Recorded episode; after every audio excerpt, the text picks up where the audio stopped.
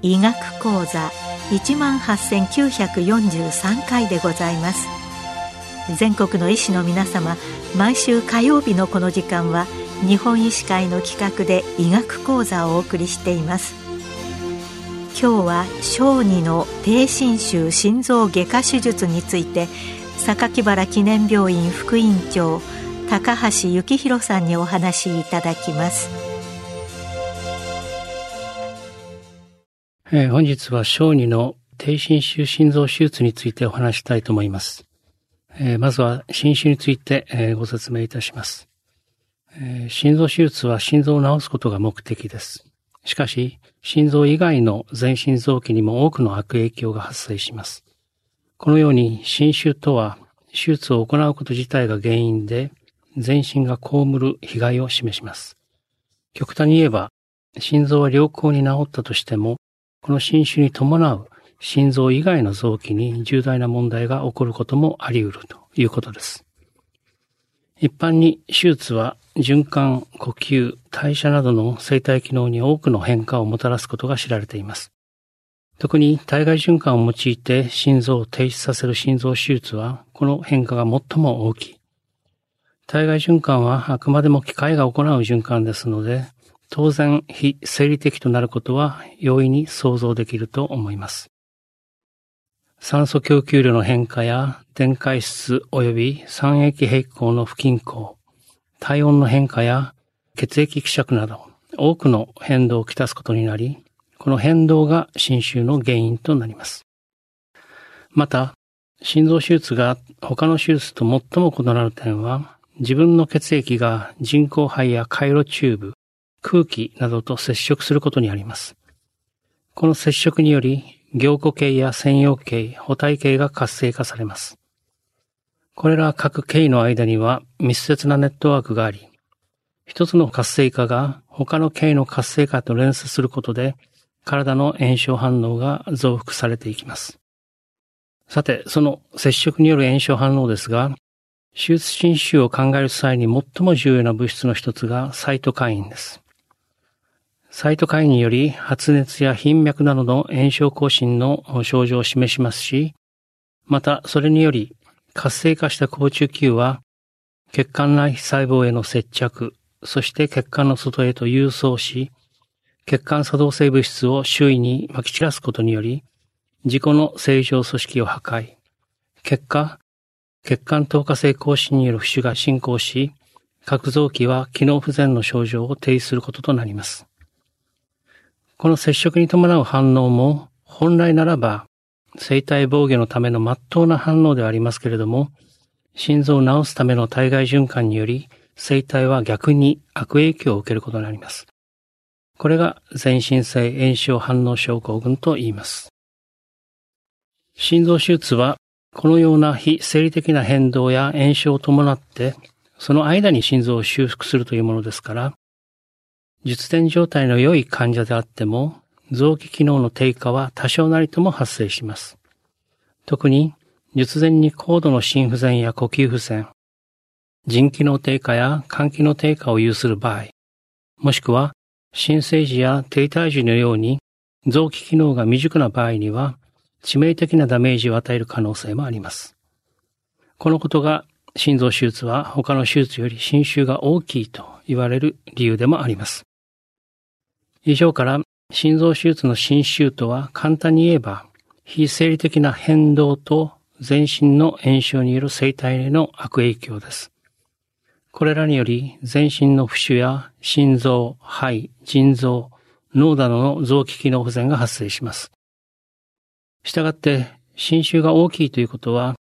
手術成績の量比に関わるだけではなく、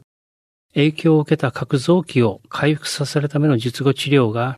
より長期になるということになります。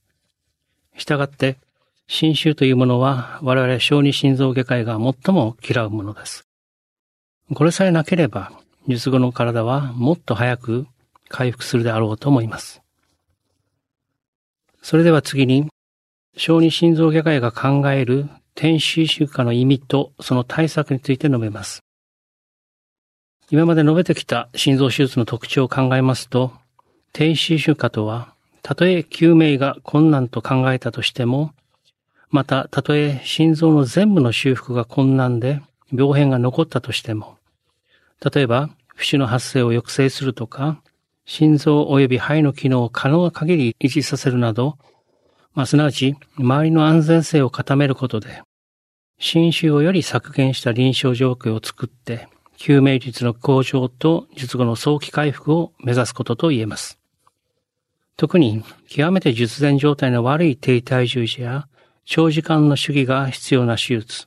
また、病変が依存して術後回復が遅延する可能性がある疾患群に対して、厳密かつ十分に行うべき重要な手段と言えます。このように考えますと、小児心臓外科医がこの低心臭化対策としてやらなきゃいけないことはおのずと決まると思います。まず第一には、全身性炎症反応症候群の抑制。第二には、体の非生理的変動の軽減。そして第三に、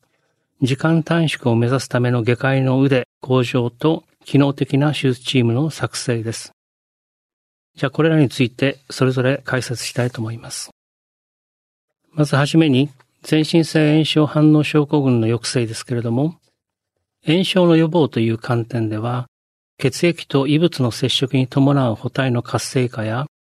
それに伴う血管作動性物質の発生を抑制することがまず必要です。体外循環回路の小型化や、生体適合性被膜を有する体外循環回路の使用、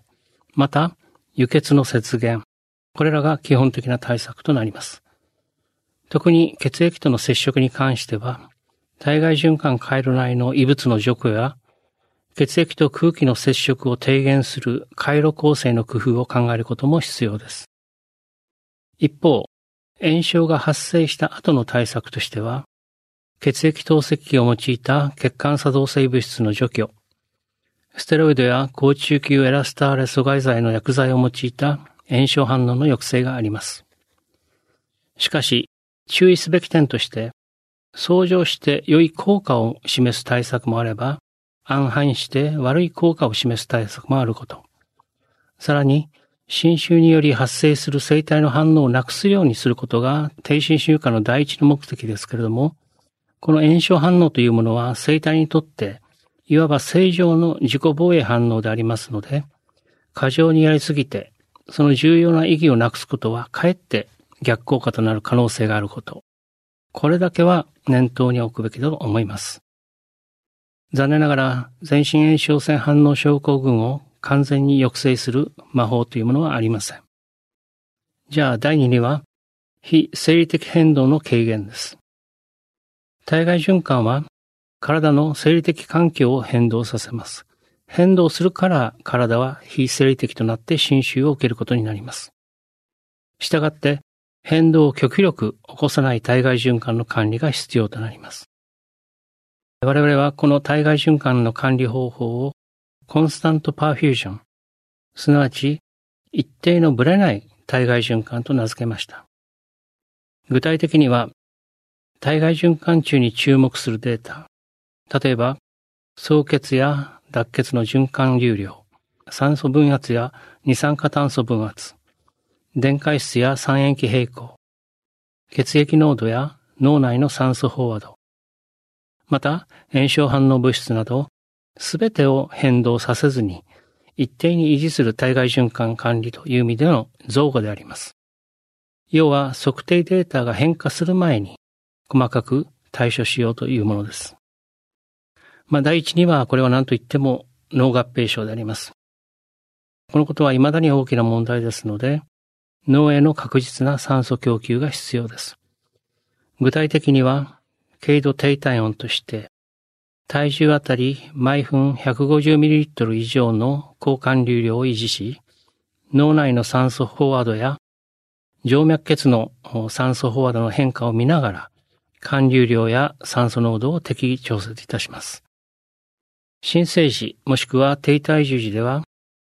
体外循環に伴う脳室周囲白質軟化症などの脳虚血障害の発生や、術後遠隔期の精神運動発達障害の発生が危惧されております。体外循環のすべての時点で確実な脳の酸素化を行うことがまず必要と考えます。そして第二に、水分平衡の悪化や電解質の異常も全身の不死を起こす侵襲の一因であります。水分平衡の維持には第一に確実な脱血がまず必須となります。また、血液透析器を用いて適宜除水を行います。さらに、不腫予防のために血液の高質浸透圧をやや高めに維持し、電解質の補正を徹底します。血液中のナトリウム濃度も水分平衡を維持する重要な因子であります。これも正常値に補正いたします。もちろん、酸液平衡の補正も徹底します。これらのデータは変動してから補正するのではなく、予防的に補正することで各データを一定とすることが重要だと思います。またさらに、術後の状態、特に循環及び呼吸状態が悪化することも、さらなる生体収集に発生する悪循環につながり、長期治療の要因となります。したがって、心機能、もしくは呼吸機能を落とさないよう、短時間の体外循環であったとしても、全身炎症性反応症候群と非生理的な変動に対する管理徹底は、やっぱり重要な問題となります。そして第3には手術時間の短縮であります。生体の侵襲は体外循環の時間経過とともに増強します。したがって、長時間の体外循環では、生体が制御できる限界を超えて、炎症反応や変動が増強する可能性があります。したがって、許容できないほどの変動状態になる前に、制御範囲内で手術を終わらせるということが重要となります。まあ、すなわち、極めて基本的なことですが、短時間で手術を終了させることが最も重要なことであります。そう考えますと、低侵襲化のためには、極めて当たり前のことですが、時間短縮のために、執刀医の力量だけではなく、手術チームの総合力の熟成が必要となります。手術そのものが侵襲である限り、その時間短縮は低侵襲化を考える上で最も基本的なことですし、時間短縮は直接的に漢字の低侵襲化につながる最も重要な対策です。また、時間短縮が可能であるということは、それだけ手術チームの転身修正が機能していることを意味します。さらに、短時間で多くの手術を行うチームの一員となった若手医療従事者は、その環境を当たり前としてそれ以上に成長するわけですので、この手術室の当たり前度をいかに磨くかということも、将来の新たな低侵襲化対策の発展には必要なこととなります。加えて、手術が早く終わり、患者の状態が安定していれば、チームメンバーはより多くのプライベートタイムが確保できます。このことも、手術チームの良好な機能性を示す基準であり、我々医療従事者も低侵襲化されることになりますし、また親御さんの気持ちも低侵襲化することになります。これがいわば総合的な低侵襲化であります。それでは、チームとしての低侵襲性の獲得のためにはどうすればいいのか。低侵襲化には手術主義を正確に行うことはもちろんですけれども、侵襲という意味を十分に理解して、前述した炎症や変動への対策を行うことが必要です。これらの抑制が低心習慣につながることは間違いなく、したがって我々小児心臓外科医は第一にこの観点での低心習性を獲得する必要性があります。まあ現在まで炎症及び変動に関する低心習慣について、ね、多くの議論を重ねてまいりました。しかし、これも基本的なことなんですが、このことは低心臭ではないという議論はあまり行われていません。簡単に考えれば、低心臭でないことを考えて改善すれば、それは容易に低心臭化となると思うのです。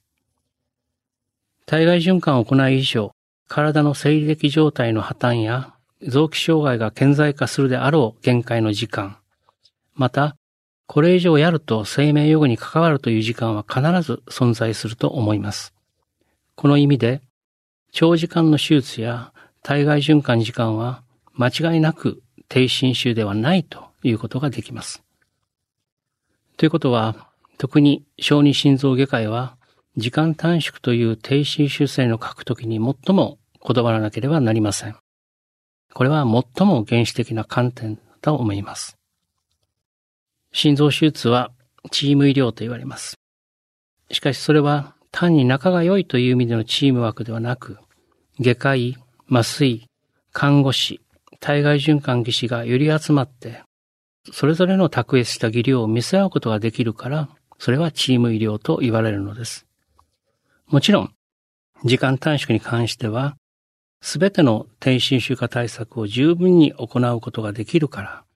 そういうことで時間短縮につながるんだという感覚をチーム全員で共有すべきだと考えます。そして当然、臨床的有効性という結果につながらない限りは、これはチーム医療とは言えない。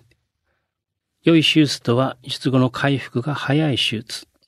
良い体外循環とは、浮腫や利尿低下がない体外循環。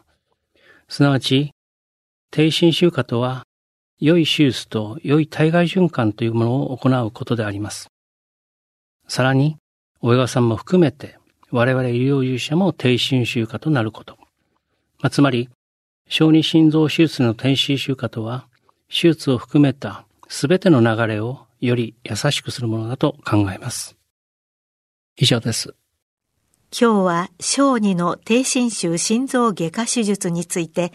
榊原記念病院副院長、高橋幸宏さんにお話いただきました。